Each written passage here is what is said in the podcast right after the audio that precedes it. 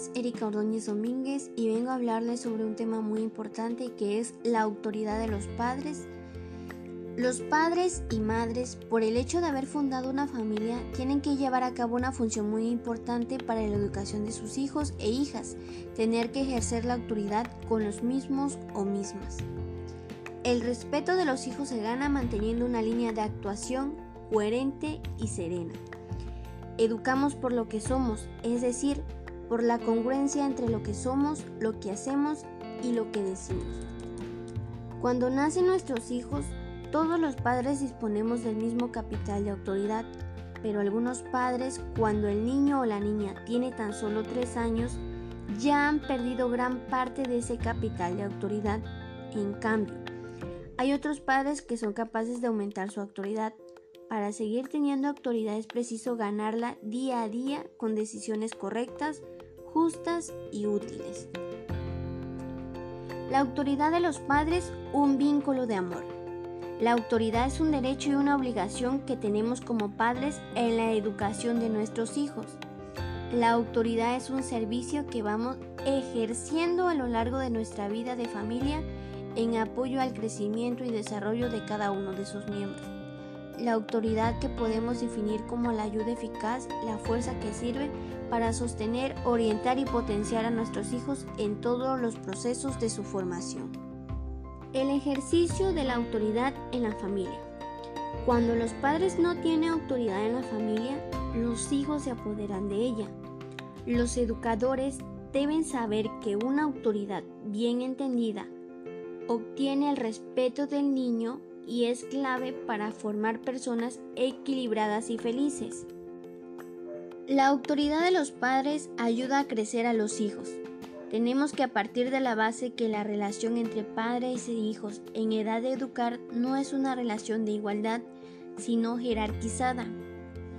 Un padre es un adulto al que se le, al que se le supone una sabiduría que nuestro hijo no tiene. Los niños hasta la adolescencia tienen una gran capacidad para aprender datos y conocimientos, pero no tienen sentido común para afrontar muchas situaciones de la vida diaria. Por lo tanto, los padres deben poner normas y límites para proteger a nuestros hijos, ya que puede poner ejemplo cruzar la calle impulsivamente sin reparar en los coches que lo puede herir o matar. ¿Qué pasa cuando no tenemos autoridad en la familia?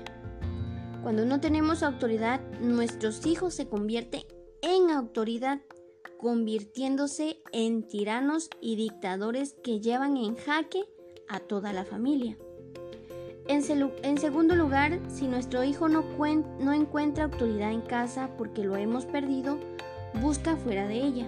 Busca líderes individuales que no siempre son positivos para él o se refugian en el grupo al que sigue y sirve de modo gregario.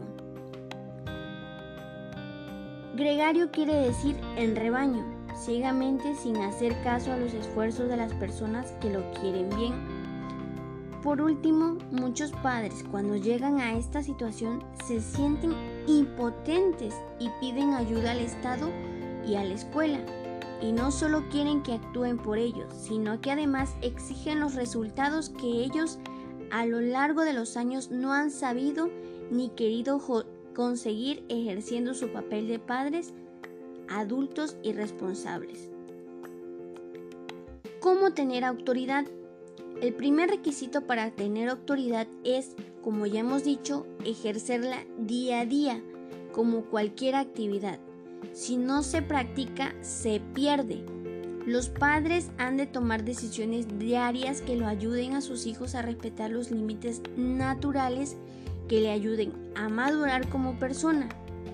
La permisividad y el dejar hacer son enemigos de la autoridad y no ayudan a crecer. En segundo lugar, es necesario huir del autoritarismo consistente en ejercicio del poder de modo injusto, inútil y a desatiempo. En tercer lugar, para tener autoridad es preciso tener prestigio. Una persona tiene prestigio cuando se le reconoce una habilidad o cualidad determinada. Un estudio comprobó que el prestigio de los padres ante los hijos no depende ni del dinero que ganan, ni del coche que tienen, ni de la práctica de un deporte, ni tan siquiera del cargo que ocupan, sino que depende de tres factores fundamentales. La falta de autoridad de algunos padres vienen por un lado del poco afecto que demuestran a sus hijos en tiempo y atención y por otro de que o bien les riñen continuamente o bien les dejan pasar todo. El respeto de los hijos se gana manteniendo una línea de actuación coherente y serena. Enunciaré brevemente actuaciones concretas y positivas que ayudan a tener prestigio y autoridad positiva ante los hijos. Una de ellas es tener unos objetivos claros de lo que pretendemos cuando educamos. Estos objetivos han de ser pocos formulados y compartidos por la pareja o por las personas que están a cargo del niño, mamá, abuela, papá, hermana mayor, de tal manera que los dos se sientan comprometidos con el fin que persiguen. El segundo es enseñar con claridad cosas concretas. Al niño no le sirve que le digamos, pórtate bien o come bien. Estas instrucciones generales no le dicen nada. ¿Qué es portarse bien? ¿Qué es ser bueno? Debemos más ser explícitos y explicar a qué nos referimos. Lo que sí le sirve es darle con cariño instrucciones concretas de cómo se toma el tenedor y el cuchillo, por ejemplo. Bueno, y con estas dos que acabo de mencionar, con estas dos con estas dos autoridades positivas que debemos de tener con nuestros hijos, termino mi tema con una bonita frase que dice, todo lo que se viva en familia será lo que va a marcar la vida de nuestros hijos, será su sello de familia.